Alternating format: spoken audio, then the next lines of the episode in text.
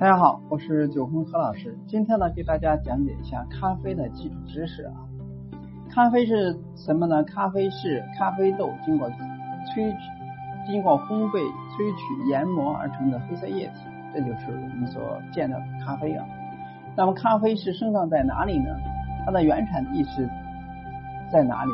它是长在哪里？是咖啡树还是埋在地下等等这些基础知识。啊，今天呢就给大家了解一下，咖啡呢原产地是在哪呢？是在非洲伊索比亚地区。大家知道，非洲呢是热带地区、亚热带地区啊，它的平均气温呢是在十五到二十五度啊，平均年降水量一千五百到两千毫米，这也是咖啡树生长的自然环境的要求。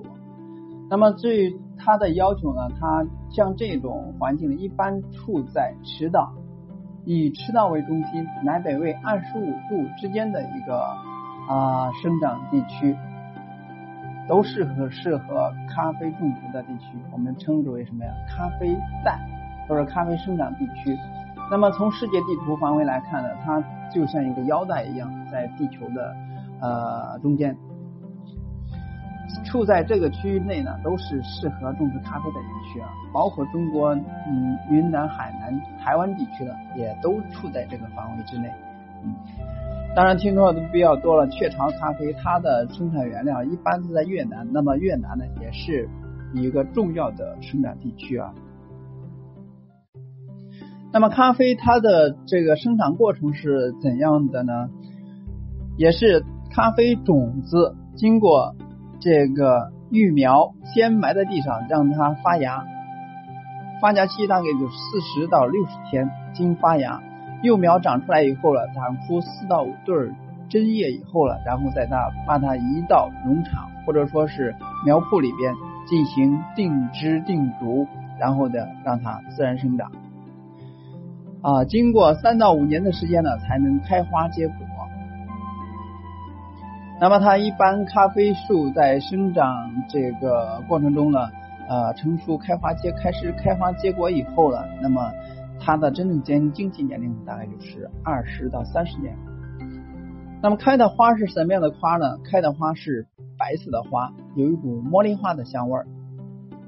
开花以后呢，就长出了果实。那初次见到咖啡果实的时候。它是一枝上的是簇一簇的，就像葡萄一样啊，由绿色，然后慢慢慢慢慢变成红黄色，最后呢变成红色的咖啡浆果。咖啡浆果就像樱桃一样，有时候我们把它称为什么呀？咖啡樱桃。它的结构是外边是层软皮，里边呢是啊壳，在里面呢是咖啡的种子。严格的说，它有外皮、外果皮、果肉，然后内果皮就是这个呃，然后再往里面呢就是咖啡的一对咖啡豆。咖啡成熟以后呢，需要进行采摘。那么说到采摘了，它一般最原始的是一种人工采摘的方法，也就是说这一串上呢成熟了咖啡豆成熟以后呢采摘下来，不成熟了再让长长成之后再人工采摘。但是人工采摘之后呢？这这个比较费时费力，这是原始的一种生产方式啊。还有一种机械采摘，也就是现代工业文明里边所是用机械采摘。咖啡豆成熟以后，因为树呢在育苗在这个培育过程中呢高度啊基本是一致的，那么都是用机械采摘过去以后呢，这一串上咖啡果一下绿下来，不管熟的不熟的，基本上也一次性。锯下来，咱然后呢，在后期进行挑拣啊。虽然说这个工作效率提高了，但是呢啊，后期也增加了一些挑拣的一些工作程序。当然，最好的精品咖啡的要求是用手工采摘是最好的。这是采摘方式，人工采摘和机械采摘两类，这道是什么？采摘回来的咖啡浆果呢，直接运到这个工厂里边进行。啊，初加工。说到初加工呢，记住两个初加工的方式：日晒法和水洗法。所谓日晒呢，其实就是说啊，坚果直接摊到地上，然后呢进行暴晒，因高温暴晒将外面的一层含水分比较高的，也就是说浆果果肉呢进行晒干，晒干以后呢，再经过蜕皮机呢将外皮蜕掉，达到生透的方法，这就是日晒法。日晒法有一定的好处，也有一定的弊端啊。日晒好处的话，它基本上需要两个星期的时间进行晒干，进行晒干。呃，不好的地方呢，它可能会掺杂一些杂质更多一点，另外有一种土腥味等等。还有一种方法就是水洗法，这是大众所推崇的这个一种方式啊。但是呢，呃，由于成本太高。特别是在非洲地区水资源缺乏的地方呢，成本相对是比较高的。所以呢，啊，精品咖啡要求水洗，但是得到豆是比较纯净的。当然啊，这样的豆的品质啊，不管是这个卖价也是相对比较高的。水洗是怎样的过程呢？是把浆果呢，首先呢运回来以后放到一种发酵池里边，一个大水池里边啊，放到让自然发酵。四十八个小时，但是也不能太长，时间太长了，外边已经腐烂了，那边呢也会慢慢慢慢跟着腐烂，会造成很多一些腐败豆。所以这个经过呃段时间的进行发酵以后了，然后拿出来再用清水的把外边腐烂的一些东这个外果肉了给它冲洗干净，冲洗干净以后呢，再进再进行晾晒，晒干以后呢蜕皮得到生豆的一种方法，这就是水洗的一个过程啊。当然，除了水洗的，还有其他的比较特殊的呃这个处理方法，比如说呃半水洗、半水洗半日晒的一种方法，有一叫密处理的方法，还有一种苏门答腊独特的湿刨法。但这些呢是比较特殊的处理方式啊。咖啡豆经过初加工以后得到的生豆，生豆的就是咖啡果了。当然，这个生豆是不可以直接饮用的，它需要经过烘焙，经过烘焙以后了才能饮用。烘焙是怎样一个过程呢？其实简单的理解就是说把它炒熟。简单的，比如花生，花生生着吃了是一种风味儿，而炒熟的时候了，它的香味儿更浓。咖啡也是一样。那烘焙，它是。怎样一个过程呢？它需要烘焙机均匀烘焙，针对不同的这个咖啡豆了或者风格了，它需要烘焙的程度也是有要求的。大体上，烘焙的也分为浅度烘焙、中度烘焙和深度烘焙三个层次。烘焙程度的不同呢，对制作出咖啡呢也是有影响的。其实记住一句话，就是说烘焙的越深，那么呃咖啡的苦味会相对比较明显。如果说烘焙的越浅，它的酸味会更明显。记住这一话，那么你对咖啡后期制作咖啡的时候了，那么它的味道会有更好的理解。比如说你做的咖啡又有点酸了，怎么办？是怎么回事啊？如果说与烘焙有关的话呢，可能是选择的是浅焙豆，浅焙豆。当然，烘焙程度呢也是划分的非常非常细致啊。当然，作为作为咖啡师来说，你只要理解浅度、中度、深度烘焙的程度就可以了，不需要这个了解很深。因为咖啡师在吧台呢接触了一般接触到熟豆，那么你只要考虑把。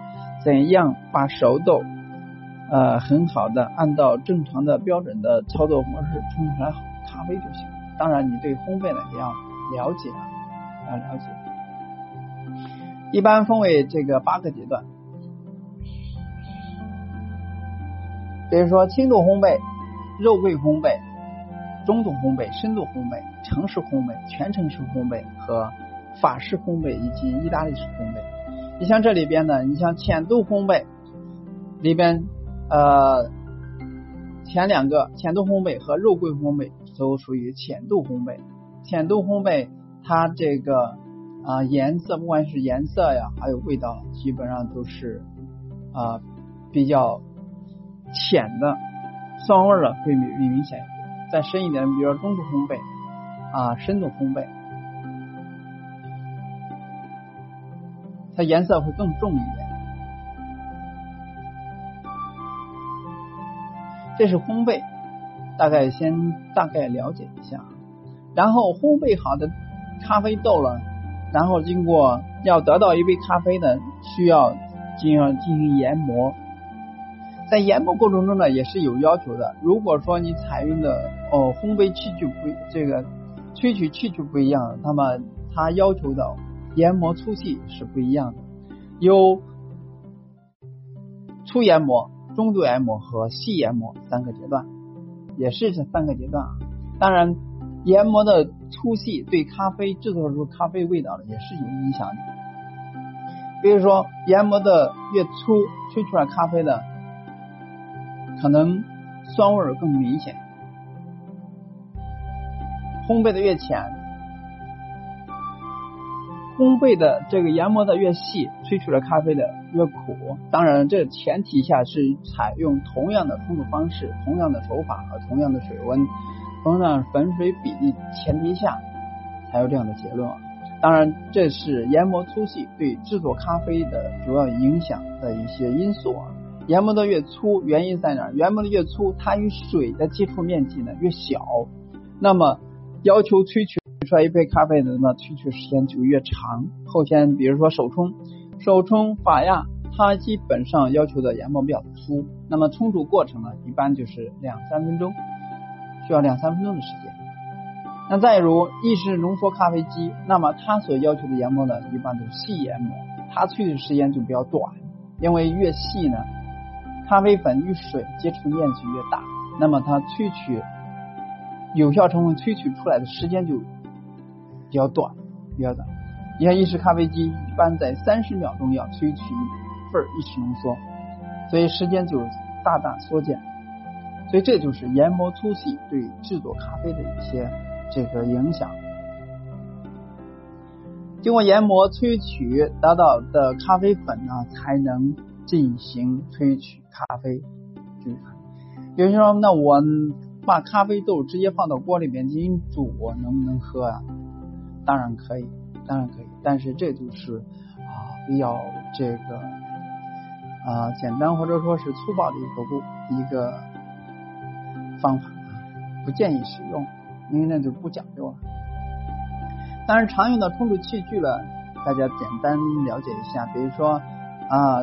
如果说想喝单品咖啡的话，一般采用一些无压力的这个啊咖啡壶，它利用水的重力和啊与粉进行接触，经过滤而成，就像泡茶一样。比如说手冲、法压壶、比利时壶和虹吸壶这些，基本上都可以用来制作单品咖啡啊。而意式浓缩，它是用意式咖啡机。短高温高压下瞬间萃取而成的，这叫半自动、全自动的咖啡机、咖啡机器具啊。当然，除了这些常见的，当然还有其他的，比如说这个爱乐压呀，包括还有这个什么呃越南式滴滤、美式滴滤机等等这些咖啡萃取器具，需要具体的每一项器具怎样去操作，怎样使用。后期的课程里面会这个给大家讲到。那么今天呢，大概就讲这一下，比如说咖啡的基础知识，咖啡从种子到杯子，也就是说从咖啡的种植、采摘一直到一杯咖啡的一个过程啊，简单给大家了解一下。比如说你说到咖啡，给给朋友聊起咖啡的话，你得知道咖啡的一个啊生产的一个过程。这样的话也可以增加你一些残次啊，说明你对咖啡的更有一个非常深入的了解。那么今天呢就讲这么些这么多，那么其他的下次再。